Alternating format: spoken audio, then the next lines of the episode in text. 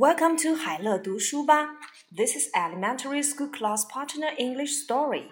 这里是小学英语随堂故事。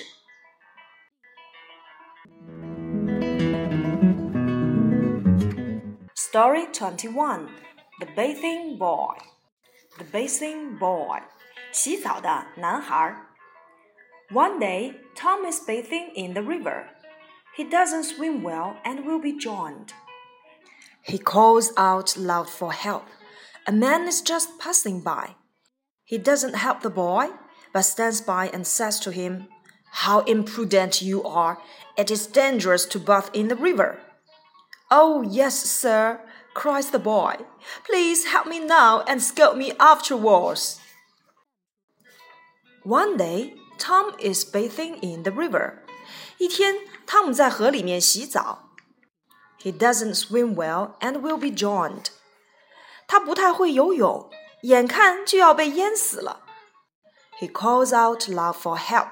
他大声的呼喊救命。A man is just passing by. 这个时候有个人正好从旁边经过。He doesn't help the boy, but stands by and says to him.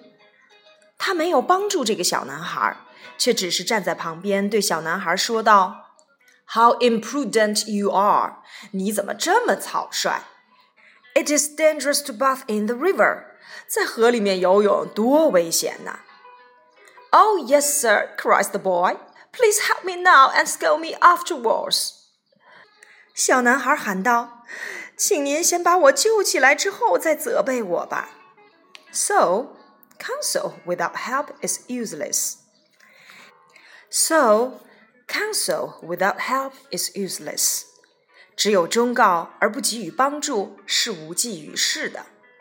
Drown, drown，淹死。Pass, pass，传递经过。Imprudent, imprudent，轻率的不谨慎的。Scold，责备。Afterward， 以后后来。Counsel，忠告。